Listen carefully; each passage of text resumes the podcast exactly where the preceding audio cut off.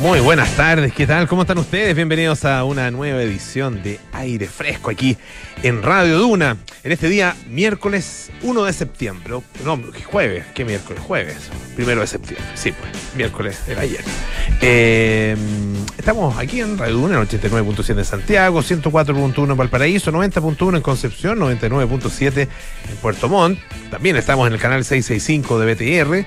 Pueden bajar nuestra aplicación Radio Duna y se escucha, se escucha muy bien en cualquier parte donde ustedes estén. También estamos en duna.cl, esa es nuestra página web donde está toda la información eh, al día a todo lo que está pasando en Chile y en el mundo y por supuesto nuestros programas que también los pueden escuchar a través de los podcasts en duna.cl, en Apple Podcasts, Spotify y las principales plataformas de podcast. Hoy es eh, jueves, como buen día jueves tenemos panoramas con Francesca Ravizza y también vamos a conversar eh, acerca de las, el tema de la seguridad hídrica, las estrategias hídricas. Eh, vamos a estar con Claudia Galleguillos, que es líder de estrategias hídricas de Fundación Chile. Ustedes saben eh, que eh, hay, bueno, se, acaba de informar hace muy poco rato ah, por parte de la autoridad del Ministerio de Obras Públicas acerca de la situación hídrica, particularmente para la región metropolitana, eh, y se descarta un, una necesidad de racionar ah, el agua durante la primavera o durante el verano. Pero claro, eh, el problema es mucho más profundo que un buen año de lluvias. Eh, llevamos mucho tiempo de sequía y vamos a conversar entonces eh, acerca sobre todo de, la hoja de ruta que se ha establecido a propósito del estudio de los escenarios hídricos para el año 2030. Esto tiene que ver con las cuencas del Maipo, que nos interesa mucho acá en Santiago, y también del Maule, allá en la región de, del Maule, justamente. Bueno, eh, vamos a estar conversando acerca de eso en algunos minutos más, pero partimos, por supuesto, con la actualidad. Eh, María José Soto, buenas tardes. Un, buenas día, tardes. un día, ingrato en, en, sí. hasta el momento, por lo menos. Ahora vienen los cierres de campaña, uh -huh. esperar que eh, uno se quede con un mejor sabor de boca a, después sí. de lo que ha de lo que ha sido la jornada. Oye, yo encuentro que ha sido una semana la tira, porque mm. ha estado marcada por por el exceso, la verdad. Por, por pasarlo. Partimos desde el lunes hablando que cuando el tema era, ¿te acuerdas cuando, cuando la política sobrepasa los límites? Claro, que el, el, lunes estábamos hablando de lo que había ocurrido el fin de semana en Valparaíso acá y acá en la Alameda. Esa la pelea de la carreta con, con piedrazos, guasos claro. contra ciclistas, una cosa bizarra. Eh, después en Valparaíso también. Después eh, siguieron los actos como. Pizarro le queda corto a, la, a, la, a lo de Valparaíso. Sí. Totalmente. Ya hay que reírse, ¿no? Yo creo.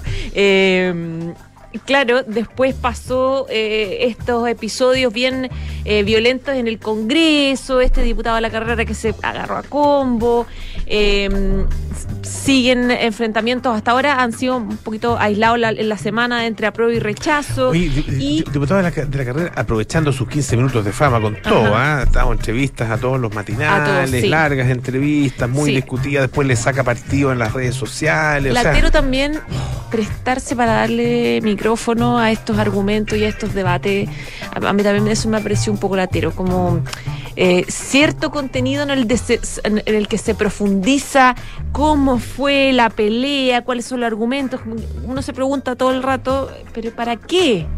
¿Para qué? También, también hay una responsabilidad un poco de, de quien prepara ese contenido, además de, del propio diputado, digamos. Así es. Ya, pero, pero bueno, Polo, eh, ah, como te digo, ha sido una semana latera, porque, mm. claro, de exceso de gente que se pelea mucho, de, eh, de, este tema de la intolerancia, de no entender que algunos votan rechazo y otros votan a prueba, y ese es el derecho que tenemos todos de hacerlo. Y que es legítima cualquiera de las dos opciones. legítimo, y esa cosa, la descalificación. Bueno, hoy día es el final de la campaña, porque hoy día a las 23.59, según el servicio electoral, se termina la propaganda electoral. De ahí en adelante, a las 12 de la noche ya empieza a ser prohibido cualquier mm. tipo de difusión de eh, la propaganda electoral apruebo o rechazo. Se determina la franja y también es el final de las campañas, Polo con lo cual van a ser eventos, eh, todos la, la, los representantes y comandos, tanto del apruebo como del rechazo, que están, hay dos eventos grandes, digamos, uno convocado por el apruebo y otro por el rechazo, que están ambos en eh, la región metropolitana, en Santiago, y para lo cual quiero advertirles a quienes van manejando, a quienes no saben que hay hartos desvíos, sobre, sobre todo eh, de eh, partiendo de Plaza Italia, la Alameda, Bellavista, etcétera. ¿Por qué? Porque el apruebo va a ser un evento grande, multitudinario en Santa Rosa con la Alameda a las 18.30, es decir, ahora ya está llegando harta gente, y el rechazo va a ser algo en el Parque Metropolitano, en el anfiteatro Pablo Neruda a las siete y media. Hay desvíos, solamente quiero marcar esto como para servicio, para quienes no, no, tengan problema. Eh, los vehículos particulares que viajan por Providencia al Poniente van a ser desviados por Merced. El flujo que circula además por Portugal al norte tiene que tomar obligatoriamente la Alameda al oriente. Es la información que se está dando ahora de las autoridades, así que ojo con los desvíos de tránsito, ya lo decíamos más tempranito, el que puede evitar ir al centro de Santiago. Ojalá idealmente no lo haga porque para que no se eh, toque, para que no le toque un taco importante. Respecto del contenido de estos, de estos eventos, el de El Apruebo, que te decía que va a ser en Santa Rosa, es súper musical, súper musical, la verdad es que van a ir artistas espectaculares, no sé, Anita eh, Es un Lollapalooza. Es un Lollapalooza, es súper entretenido. Eh, Anita Tillú, Los Vázquez, Francisca Valenzuela, claro, y Yapu. Eh, Claudio Narea, Nano Stern, Santa Feria, eh, decían, eh, Carol Cariola decía que van a bailar cueca, reggaetón, trap, va a ser algo muy artístico, muy cultural, muy musical. Y el rechazo va a ser, como yo te decía, en el anfiteatro de Pablo, de, eh, Pablo Neruda y en el Parque Metropolitano, y su vocero, que es Claudio Salinas, decía, nosotros no vamos a hacer algo musical, como sabemos que lo va a hacer em, el, la gente del, de la prueba, no tenemos este, este tema musical, no, no, preparamos algo así, pero sí van a estar los organismos de las causas ciudadanas cuyas iniciativas populares de norma no se acogieron en la Convención Constitucional. Es decir, va a ser como un tema más de contenido, de idea. Eh, más ciudadano, etcétera. Eh, a eso ese va a ser el, el rechazo además va a está organizando varios banderazos, eh, varias caravanas, etcétera. son, las últimas que se pueden hacer. Son las últimas. hasta hoy eh, a las 12 de la noche, 23.59. Ya queda prohibido, y ahí, se acaba. Sí, y bueno, yo creo que ambas opciones, súper entretenidas, al, que le guste, digamos, cualquiera de las dos alternativas. El punto es que está todo muy manchado con eh, la violencia de las últimas horas. Eh, ya yo creo que todos saben lo que le pasó a Simón Boric, que es... Estuve viendo las imágenes completas, hay una cámara de seguridad que, que graba... Sí, que ve todo desde arriba. Todo. Sí todo, eh, es una agresión cobarde, eh, absolutamente inaceptable, condenable, gratuita. todo gratuita. Eh, no, o sea, todos los calificativos es, es inaceptable y ojalá que efectivamente en este caso, y como en tantos otros, porque esto lo han vivido también personas comunes y corrientes que no tienen ningún parentesco con nadie, no o sea, con nadie conocido, nada importante, eh, y desgraciadamente lo han, lo han vivido, han, sido víctimas también de agresiones de este tipo, y nadie, nadie puede ser víctima de, algo así. ¿ah? Eh, desde el hermano del presidente hasta la persona más común y corriente que existe, hasta, el último de los ciudadanos. Ah, eh, porque, porque no, no es aceptable simplemente en una sociedad democrática. Y además que según lo que se, obviamente esto está en investigación, pero según lo que se entiende hasta ahora de lo que le pasó a Simón Boric, que recordemos, hermano del presidente Gabriel Boric, es jefe de gabinete de la Rectoría de la Universidad de Chile hace tiempo, antes de que el presidente se convirtiera en presidente, digamos, eh, él salió a almorzar eh, cuando volvió a la Universidad de Chile, plena Alameda, se encuentra con un grupo de eh, supuestos secundarios, porque la verdad es que mm. tenían pinta de secundario, pero podía ser que no, es con un grupo de personas que estaban atacando a un kiosquero que está ahí justo en el Metro Universidad de Chile. Y él les grita de lejos y le empieza a decir, Dejen, déjenlo en paz, como un poco a defenderlo, es un, viejito kiosquero. Y esto se dan vuelta y lo siguen. Mm. Y ahí empieza este, esta, este a, puñetazos, a patadas, etc. Hubo cuatro personas, detenidas, todos mayores de edad. Sí, 32, 22, 20 y 18 años. Esas eran las edades de las personas, por lo menos detenidas. No, sé si estuvieron directamente eh, eh, em, implicadas ahí en, el episodio. Y en paralelo, mientras tanto, digamos, se quemaba la bandera chilena afuera del Instituto Nacional. Ese fue el, el escenario de esta mañana, de este mediodía. Bueno, Vamos a ver lo que pasa mañana y por supuesto durante el fin de semana y los, y los días eh, que siguen.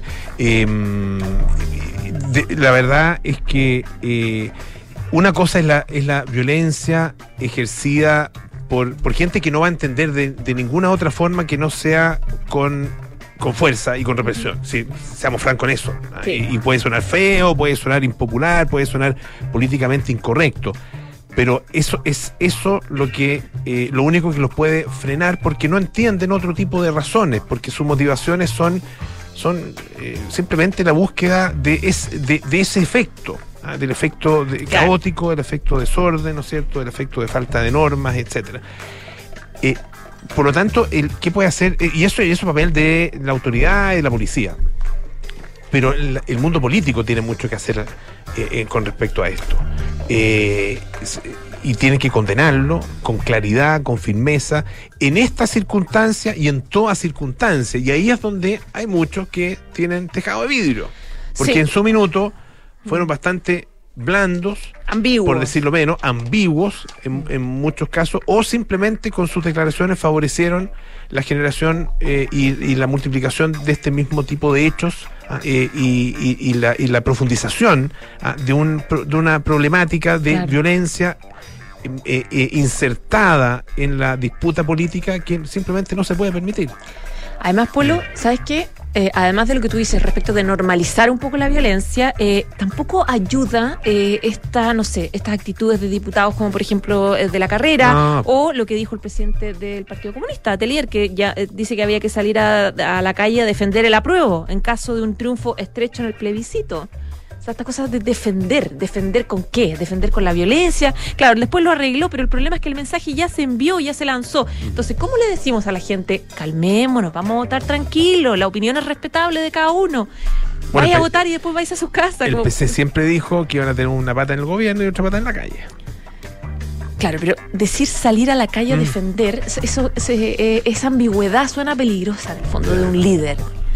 María José Soto, muchas gracias. Ya, ¿eh? pues. Muy beso. bien. Chao, chao. Oye, una noticia que me llama mucho la atención, eh, lo trae CBS News, un canal de televisión estadounidense. Dice que era por primera vez en la historia el consumo habitual de cannabis, marihuana, superó al de cigarrillos en Estados Unidos, según una encuesta de la empresa Gallup.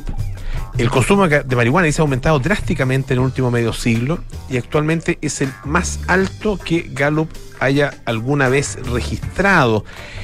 Eh, y cuenta esta información que eh, de los adultos estadounidenses que participaron en la encuesta, alrededor del 16% dice que actualmente fuma marihuana, mientras que casi la mitad dijo que la ha probado en algún momento de su vida.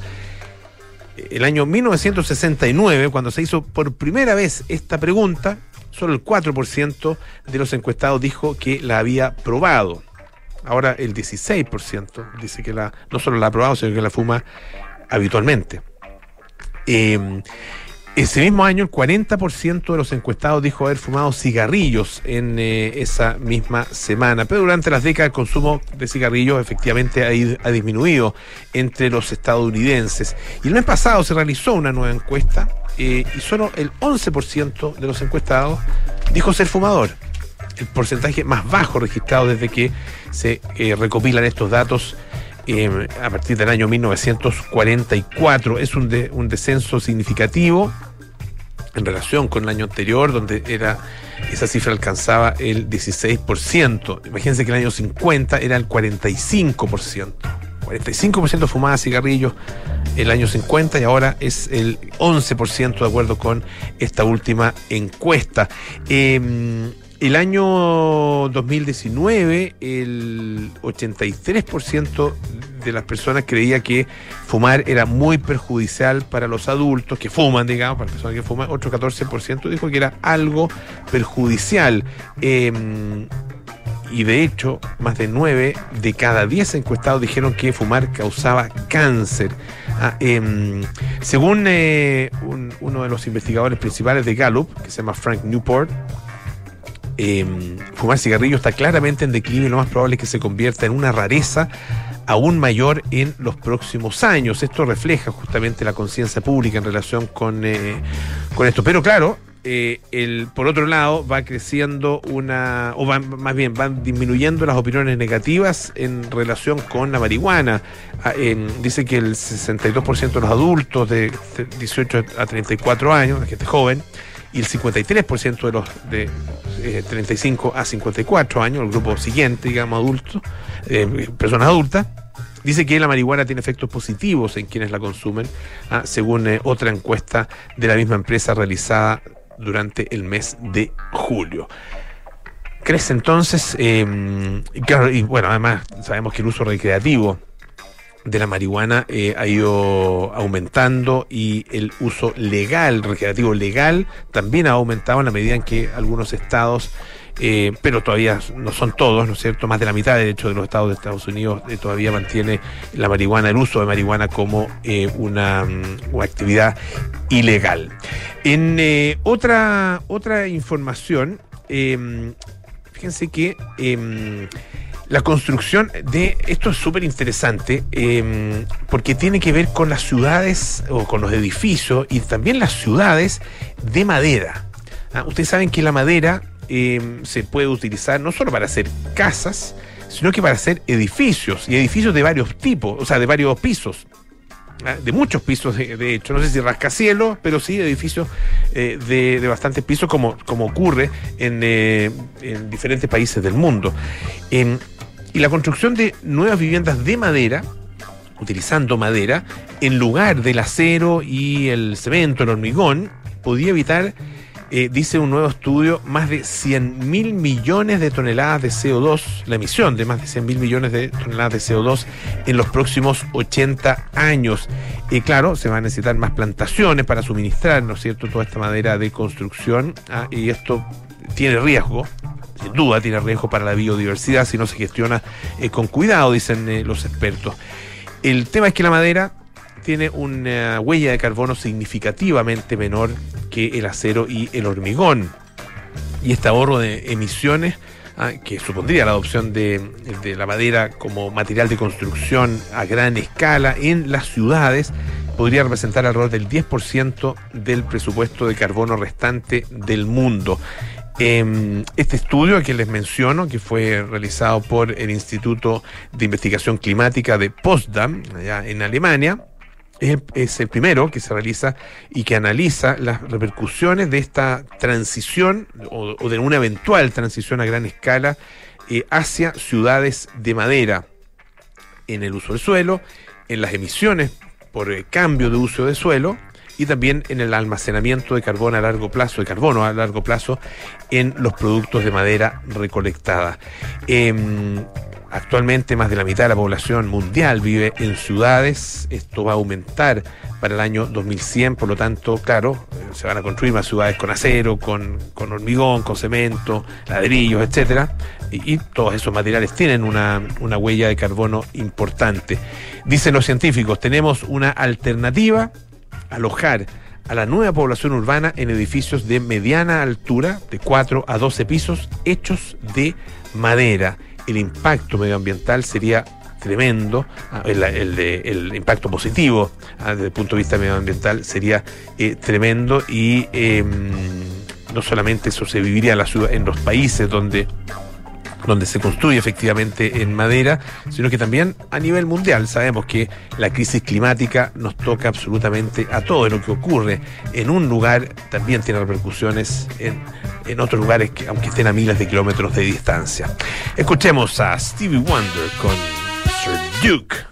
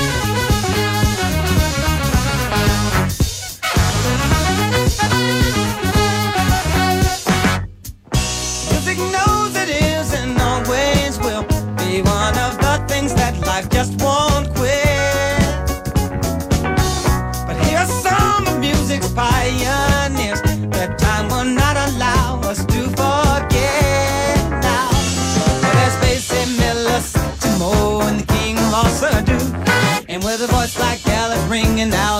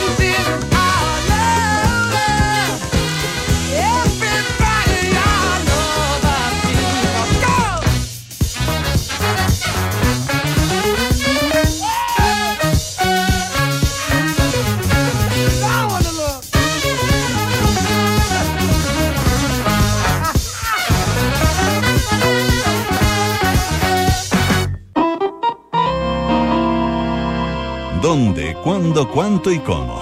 Es hora de panoramas en aire fresco con Francesca Ravizza. Todos los días jueves nos contamos aquí con Francesca Ravizza para que nos cuente qué cosas interesantes hay para hacer durante el fin de semana, los próximos días. Sabemos que hay un panorama eh, Obligado. al- obligado, que estamos todos, no solo llamados, invitados, sino que obligados, ¿no es cierto? Eh, que es eh, la votación. Eh, algunos lo harán con mucho gusto, otros lo harán eh, a regañadientes, pero hay que hacerlo. Eh, pero aparte de eso hay otras cosas por hacer, ¿no? Sí. Es votar, ¿ah? Ah, estamos hablando de votar. Estamos sí, hablando de votar, hablando- ¿o ¿no? Eso, es, eso es, sí. no de ir al supermercado, no, No. de ir a la feria, porque algunos también van obligados y a regañadientes. Es verdad, sí. Es Lo llevan de, una oreja. Con la lista. Y se le olvida lo de la lista. Se le olvida mirar la lista, La qué lista. clásico. Oye, pero hay, hay hartos panoramas este fin de semana. Y hace seis años, fíjate, por lo que se celebra el primer sábado de septiembre el Día Nacional del Circo Chileno. Ah, mira. Y está patrocinado por el Ministerio de la Cultura. Y eh, pueden revisar en la página de eligecultura.gov.cl las distintas actividades que hay este fin de semana y durante los otros fines de semana de septiembre también en, en Santiago y en regiones y algunas partes mañana acá en el centro de Santiago que se va a realizar en la calle Bandera donde distintas agrupaciones realizarán un pasacalle. Ya. Yo estuve investigando que era un pasacalle, un pasacalle porque no, no había escuchado ese concepto y es que pasan, so- son espectáculos musicales donde no solamente desfila la gente, Ajá. sino que pasan haciendo distintos espectáculos circenses, tocando música, tipo batucada. Es súper, súper entretenido y esto va a ser durante toda la mañana y eh, a, la, a la una de la tarde en la calle Bandera van a instalar stands de las distintas agrupaciones donde van a hacer sus propios talleres y espectáculos circenses también para la gente que esté por ahí en la calle Bandera, que ahora la calle Bandera es peatonal además. Entonces eh, va a ser súper, súper interesante porque es entretenido el circo y a veces como que uno se le olvida que es un panorama entretenido, como que es como un panorama playero a veces. Claro, eh, o, o- que lo relacionamos, bueno, lo relacionamos mucho con, con septiembre, obviamente es como el, el mes no solo de la patria, sino que también de, lo- de los circos. eh, y, y han ido mutando, eso es lo interesante de, lo- de los circos, y los- el circo chileno ha ido mutando hacia, se han dejado de lado los animales, ¿no es Sí. cierto? Ah, eh, que, que siempre tenía una cosa como, bueno, obviamente tiene que, hay, un, hay un tema de posibilidad de, maltrato a, los- a los animales y, la, el, todo el, el entrenamiento de los animales, toda la esta do- domesticación que se hace, o do- domesticamiento, no sé cómo se dice, eh, bueno, es bien cuestionable. Pero han ido mutando efectivamente hacia otro tipo de espectáculos y, cosas súper interesantes. Acrobático, atractivas. Claro, claro. súper, súper entretenido. Los payasos que son siempre, que a veces dan miedo. A, lo- a los A los niños les dan miedo los payasos, sí, les- los asustan los payasos. Eh, no sé si miedo, vergüenza, aquí le- algo les produce los payasos. Es les, dan, les gustan, pero los asustan. Sí, oye, algunas de las agrupaciones que van a estar en el Paseo Bandera, en la calle Bandera, son eh, Circo del Mundo, Diminuto Circo, Payaya, Fundación Ríe, Carpenquieta, Banda Payaso. Y esto lo organiza la Coordinadora Territorial de Nuevo Circo y la Fundación Circo Nacional Chileno, junto con la Corporación para el Desarrollo de la Municipalidad de Santiago y la Secretaría Regional Ministerial de las Culturas. Y el GAM también va a tener actividades, ella, estas las va a organizar junto al Sindicato de Artistas Circense y van a hacer espectáculos de rola rola. ¿Sabes lo que es el rola rola? No. Es, imagínate, las típicas balance board, ¿Ya? que, que son para tener, mantener el equilibrio. ¿Ya? Ya, ya hay una... ¿Que es una especie de como de tabla o una- no? Como una... Claro, es una tabla donde hay un cilindro, entonces tú tienes que mantener el equilibrio. Ya, ajá. Y hay una, un artista que se pone a hacer distintos tipos de acrobacias, que puede ser con las manos, mientras mantiene el equilibrio, Ya, estar perfecto. moviendo el hula hula o Ya. hacer algún tipo de, de contorsión. Después le pone más dificultad porque pone un cilindro vertical, después pone el cilindro horizontal y la tabla y mantiene el equilibrio. Todo esto en altura Ya. y, y súper, súper bueno. complicado y de verdad también es, es tremendo el show porque son muchas, muchas destrezas Sí, físicas. sí.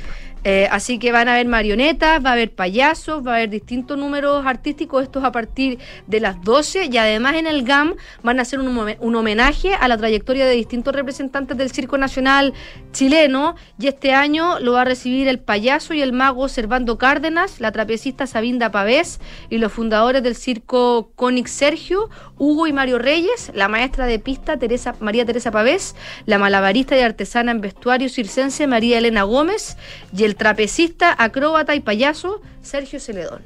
Muy Así bien. que es entretenido porque hay espectáculo y homenaje al mismo tiempo. Perfecto. Ya pues, pues, día sábado entonces, ah, eh, hay estos pasacalles y todas estas premiaciones, espectáculos circenses. Oye, y a los que les toca hacer vocales de mesa por ahí, ¿Ya? que aprovechen antes, pasan a ver el espectáculo y van a su local de votación, porque el sábado hay que ir a ese, ¿o no? Eh, entiendo que tienen que ir a una capacitación, El pero día sí, el día eh. anterior, pero eh, como se repiten los vocales, no todos están obligados a esa capacitación. ahí, ahí hay un, hay- los vocales espero que lo tengan más claro que nosotros. pero el día domingo sí que tienen pega.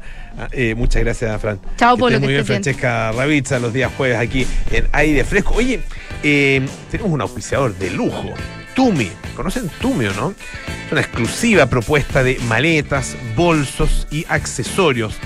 Ya llegó a Chile ah, y, claro, busca cautivar a los viajeros a que andan ahí detrás de aventuras ah, en distintas partes, ir a cualquier parte, ah, eh, hacer cualquier cosa, bueno, con Tumi.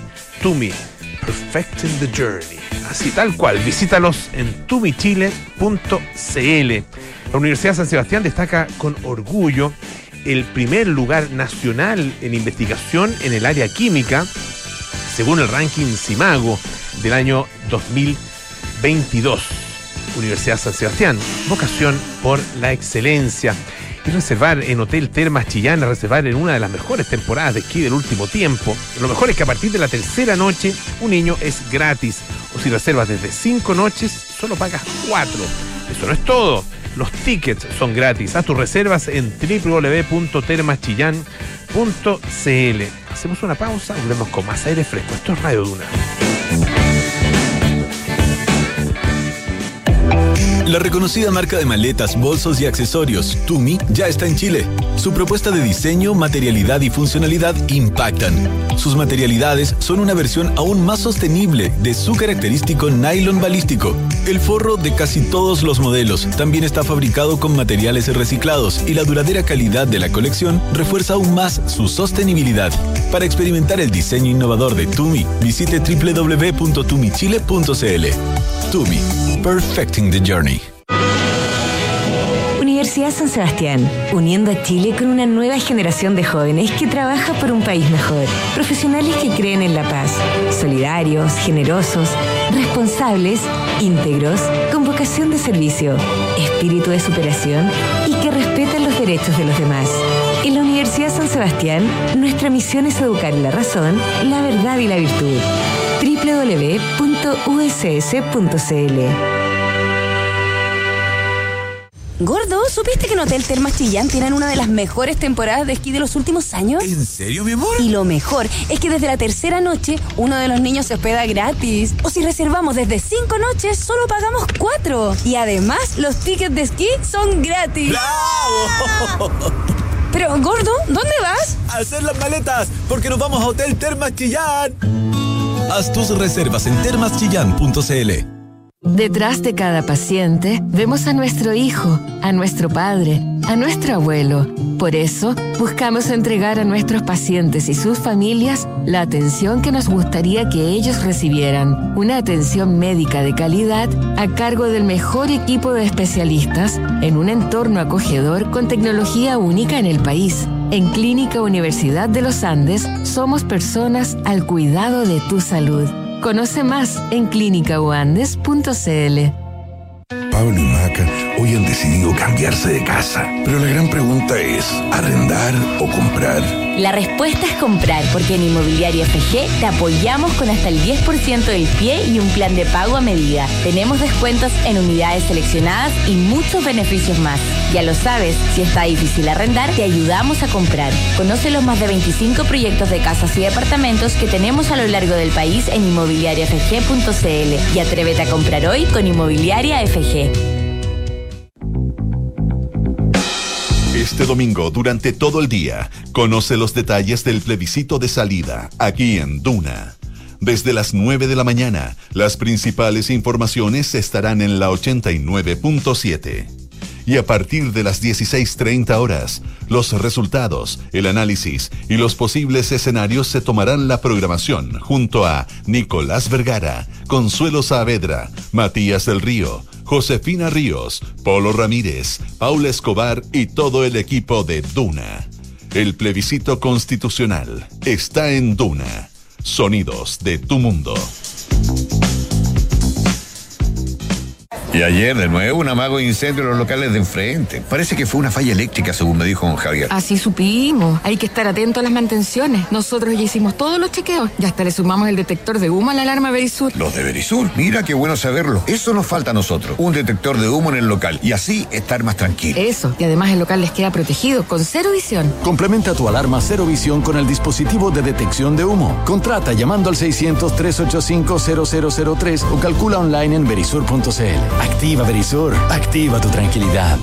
Descubre un ISAPRE donde cuidar tu salud es lo importante, porque esencial no es solo curar una enfermedad, es que busquemos juntos tu bienestar. Conoce Nueva ISAPRE Esencial de Grupo Alemana en www.somosesencial.cl. Enfrentar el cambio climático es tarea de todos. Duna, por un futuro más sostenible.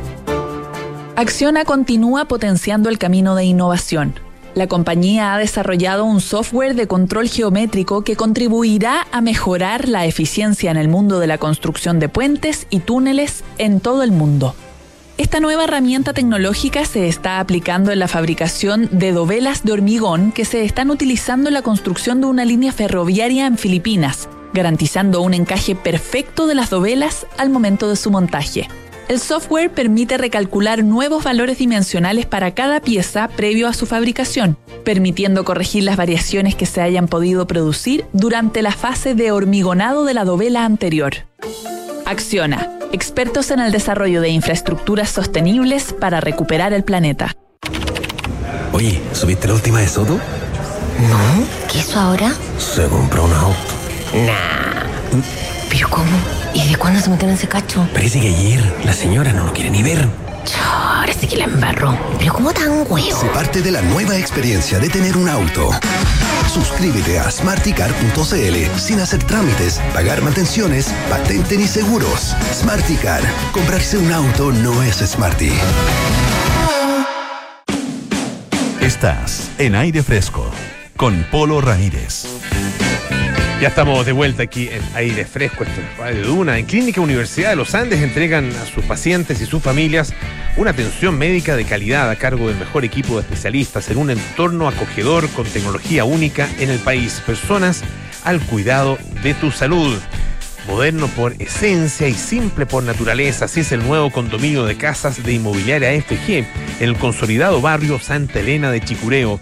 Conoce sus tres modelos de casas y las oportunidades exclusivas por prelanzamiento en inmobiliariafg.cl. Ya estamos con nuestra entrevistada de esta tarde. Vamos a hablar de agua, vamos a hablar de eh, escenarios hídricos, eh, de lo que puede pasar particularmente en, eh, o, de, lo que se proyecta para el futuro, particularmente en dos cuencas que son tremendamente importantes en, por el tema, por el abastecimiento a las personas, ¿no es cierto? La utilización del agua para, para consumo doméstico, pero también para la agricultura, la cuenca del Maipo y también del Maule. Y hoy día, además, en un momento, en un día en que recibimos una, una noticia positiva, pero que hay que tomarla con cautela también, ah, que es eh, el hecho de que eh, no va a haber eh, aparentemente evidentemente no va a haber racionamiento de agua para esta primavera y tampoco el verano del próximo año. Estamos con Claudia Galleguillos, que es líder de estrategias hídricas de Fundación Chile. Claudia, bienvenida a Aire Fresco. ¿Cómo estás? Muchas gracias, Polo, por la invitación. Cuéntanos un poco, hablemos primero de- de- del- del el trabajo que hace Fundación Chile en términos, en, en relación con el tema hídrico.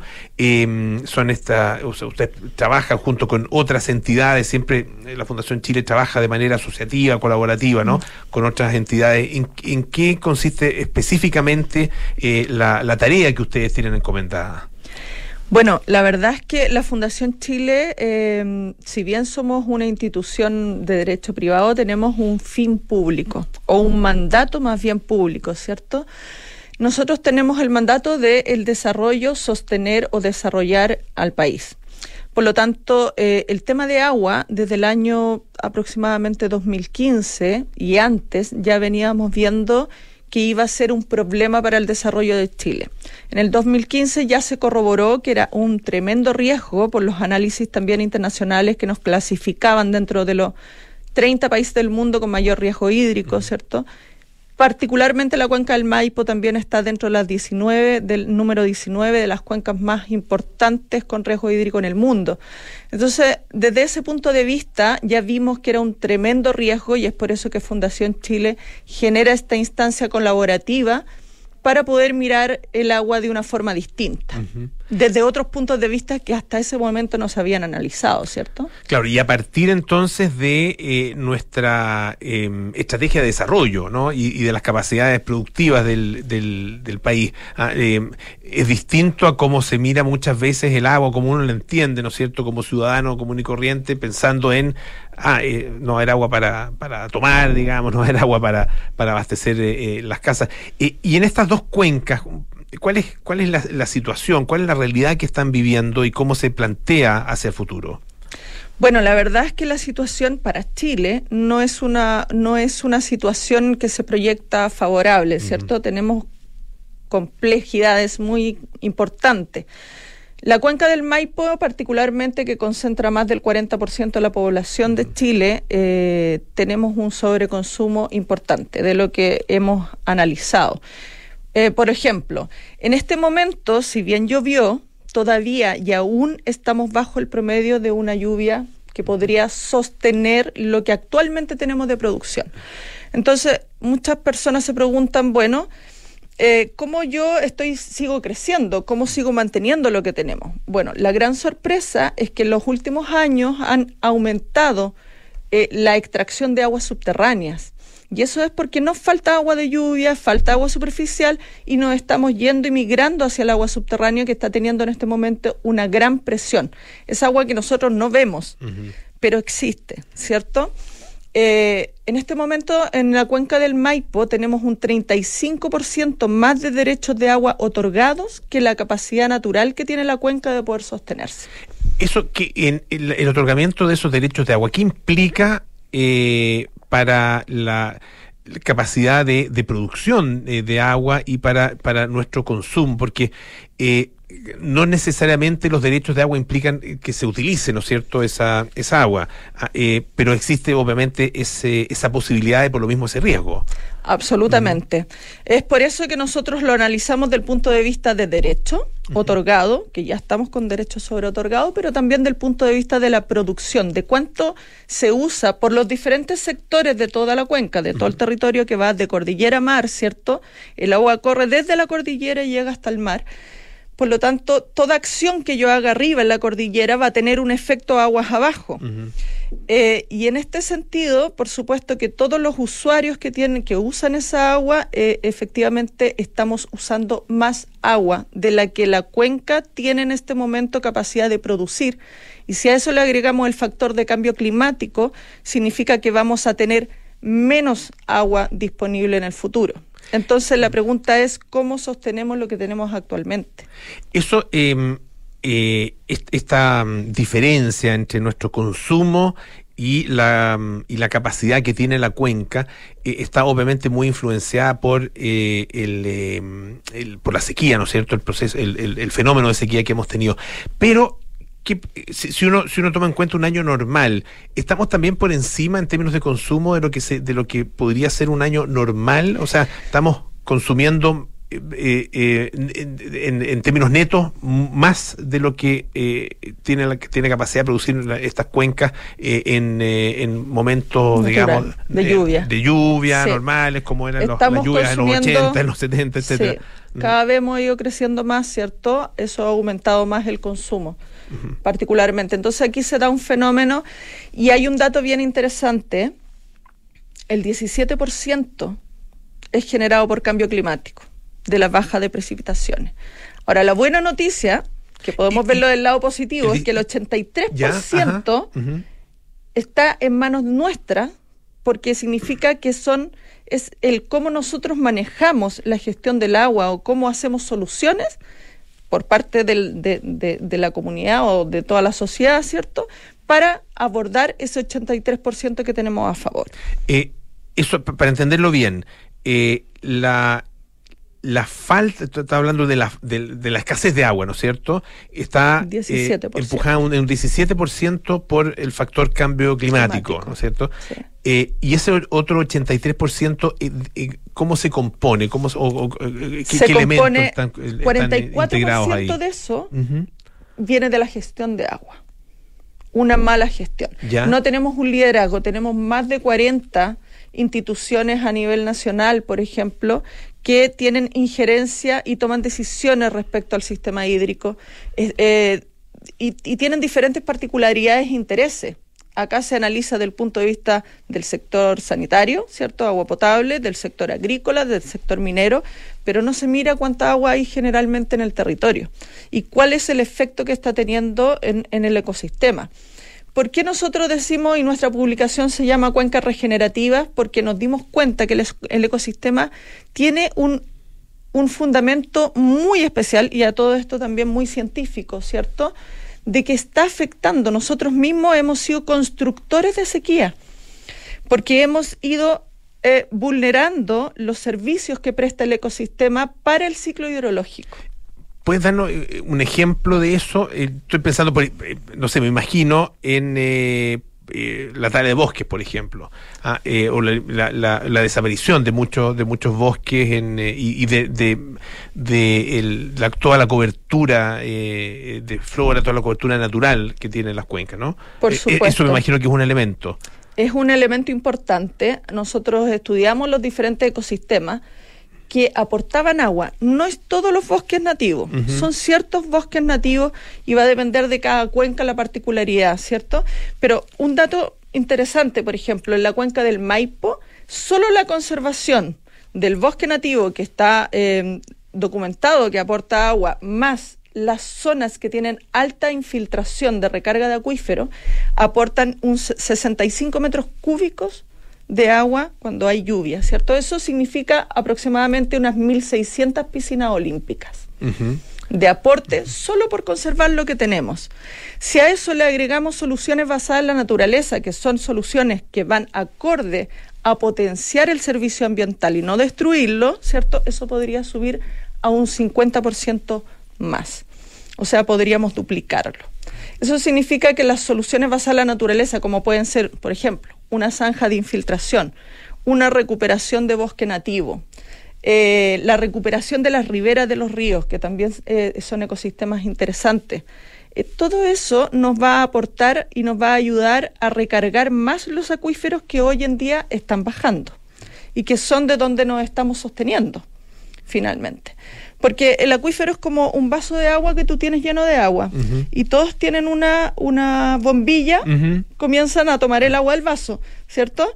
Estamos sosteniendo todo, a todos quienes están tomando de ese vaso de agua, pero la pregunta es, ¿quién se encarga de, rellenar, de, rellenar, el vaso? Claro, claro. Y, y, y esos, esos acuíferos no se están reabasteciendo. No se están este reabasteciendo y, y, estos, estos territorios, por ejemplo, que aún se conservan, están aportando a que esa agua se vuelva a regenerar, pero el problema es que estamos sacando más agua de ese vaso que lo que estamos regenerando. Estamos conversando con Claudia Galleguillos, que es líder de estrategias hídricas de Fundación Chile, y mm, conversamos a propósito de em, esta hoja de ruta eh, que se ha establecido para abordar eh, el, riesgo hídrico y la situación que se vive particularmente en las cuencas del Maipo y el Maule. Eh, tú mencionabas que la cuenca del Maipo, eh, claro, es muy importante porque vive alrededor del 40% de la, o abastece al 40% de la población del país. ¿ah? el caso del Maule, ahí la importancia tiene más bien que ver con el tema agrícola, eh, aparte, digamos, del abastecimiento a las personas. Sí, en el caso del Maule... es fue bien interesante, lo invito a leer el estudio, porque es bien interesante. En el caso del Maipo, por ejemplo, tenemos zonas que tienen permanente durante todo el año estrés hídrico. Eso quiere decir que estamos sacando más agua de la que se está reponiendo en esa zona. En el caso del Maule, se da una particularidad que es concentrado en un periodo de tiempo. Y en el otro periodo de tiempo es de, de, noviembre más o menos hasta marzo. Y en el otro periodo de tiempo hay mucha agua, cae mucha agua. Entonces el sistema de gestión es distinto. Son, las intervenciones son distintas, las, los, los el conjunto de soluciones distintas. Por ejemplo, en, el, en la cuenca del Maipo, el, más del 70% de las soluciones deben ser enfocadas o se recomiendan enfocarlas en eficiencia hídrica. Ahí, por ejemplo, el, todo lo que tiene que ver con riego agrícola tiene un aporte sumamente interesante, o sea, aporta casi el 23, por, 23 metros cúbicos por segundo a la cuenca. Es muy alto el aporte que puede hacer el riego, de dejar de usar agua, hacer eficiencia, soltando agua para dejarla disponible para otros usos en la cuenca. Pero cuando vamos a la cuenca del Maule, el mayor aporte, más del 50% de los aportes, es de soluciones basadas en la naturaleza. Entonces, los resultados nos dejan un cambio de paradigma enorme, porque nosotros estamos enfocando las soluciones en embalses, en desaladoras, en grandes obras, cuando en realidad nos vemos acá que los mayores aportes están en las soluciones basadas en la naturaleza, que son altamente costo eficientes, y en la eficiencia. Y finalmente, en la cuenca del Maipo, el aporte que puede hacer una mega desaladora de 4 metros cúbicos por segundo, por ejemplo, no alcanza el 9%. Entonces, Mm, la mega desaladora, los embalses no tienen factibilidad, por ejemplo, en la cuenca del, del Maipo. No tienen factibilidad. porque no va a haber agua. Ah, ah, ya, ah, porque simplemente no va a haber agua para llenar claro, Exacto. En el caso de las soluciones de basar la naturaleza, tienen un 19% de aporte en la cuenca del Maipo. Y eso podría ser mucho más pero está limitado por la cantidad de agua lluvia. Entonces, por eso que en el Maipo pasa a tener una gran relevancia la eficiencia hídrica, el usar menos agua en los sectores productivos. En el, en el Maule, las soluciones basadas en la naturaleza son muy relevantes, 53%. Y luego le sigue eficiencia. Cerca del 50%. Cuando se mira eh, el consumo de agua, eh, siempre se hace, ¿no es cierto?, una, una clasificación de cuáles son los sectores que más consumen. Está primero eh, siempre la, la agricultura, qué sé yo, la industria, la minería, ah, y, muy, y muy por abajo el consumo humano. Mm. Pero claro, eso depende de, la- de cada cuenca. Ah, porque en el caso de la cuenca del Maipo, ¿no es cierto? O sea, con, con cuántos ya somos 6 millones de habitantes o 7 no sé cuántos somos acá en, eh, en Santiago más, eh, una, una ciudad gigantesca a estas alturas, eh, el consumo humano, el consumo domiciliario es de lo más importantes para, para esta cuenca específicamente, ¿no? Absolutamente. Mm. Pero así todo sigue siendo muy relevante el consumo agrícola. En, en la cuenca del Maipo también. También. ya. Sí. En, te- en- ¿Y en, en qué, en qué porcentajes están actualmente? Lo- no sé si tienes el dato. Eh, no lo tengo a mano, no lo tengo acá, pero, pero sí em, en, el, en el Maipo podría estar cercano al, al, al 40% en 40% temas agrícolas. eh, consumo agrícola, Sí, ya. O sea, ahora, sigue siendo súper relevante. El- lo importante, lo importante es que eh, en la cuenca del Maipo no se llega a una eficiencia mayor al 60%. Y el, eficiencia de riego, digamos. Y el estándar internacional llega a 90, 95, Eso, es- 98. eso es riego tecnificado. Exacto. eh, eh, ya, o sea, riego por goteo, ese Sí. tipo de, de soluciones. ¿no es Todo cierto? ese tipo de soluciones. Ahora, eh, Que se acompañan de soluciones basadas en la naturaleza para poder potenciar la recarga solo en lluvias. Cuando hablas de soluciones basadas en la naturaleza, eh, cuesta a veces imaginarse eso aplicado a la ciudad de Santiago. Ah, eh, y para, el río Maipo, ¿no es cierto?, que, atraviesa una parte, claro, eh, eh, no, es, no, es la, no es el medio de la ciudad, pero sí es una parte importante de la ciudad. ¿Esas soluciones basadas en la naturaleza pueden aplicarse a, a lo largo de toda la extensión del río? Pueden aplicarse en muchos lugares. O sea, por ejemplo, las soluciones basadas en la naturaleza se mezclan con, con el entorno gris, ¿cierto? Eh, las zanjas de infiltración pueden estar en los cerros, ¿cierto? En cualquier lugar de que tenga ladera y que tenga una alta capacidad de infiltración, que nosotros también lo identificamos, es factible hacer zanjas de infiltración cercanas a las ciudades. Eh, en los lugares donde se inunda, por ejemplo, donde tenemos inundaciones en la, en la ciudad, eh, generalmente esas inundaciones son porque se hicieron construcciones en zonas que antiguamente se inundaban en forma natural. Entonces la solución es pavimento permeable, un pavimento que permite la, la filtración y la, y la recarga nuevamente del acuífero. También existen, por ejemplo, sistemas de almacenamiento, que no, nosotros conocemos los embalses, pero, pero existen sistemas de almacenamiento que se pueden poner bajo las calles, bajo los estacionamientos, eh, bajo las plazas, los, los, los sitios públicos, eh, que son, eh, que almacenan el agua bajo tierra, ¿cierto? Entonces, hay muchas, muchísimas soluciones. Ahí nosotros publicamos un manual que le pusimos más, que son medidas, acciones y soluciones, donde logramos recopilar más de 200 soluciones que uno puede abrir una mirada gigantesca a lo que realmente hay, que no son solo grandes obras. Les queremos agradecer muchísimo a Claudia Galleguillos, líder de estrategias hídricas de Fundación Chile. Muchas gracias, Claudia, por estar esta tarde acá en Radio Duna. Gracias por, por invitarme. Ya nos vamos, viene cartas notables con Bárbara Espejo, eh, luego nada personal con Josefina Ríos y Matías del Río, terapia chilensis con María José Ochoa, Arturo Fonten y David Reef. Y sintonía crónica Epitafios con Bárbara Espejo y Rodrigo Santamaría. Nosotros nos juntamos mañana para mm, una nueva edición de Aire Fresco los invitamos a que sigan en compañía de Radio Duna durante el resto de la jornada. Que estén muy bien. Chao, chao.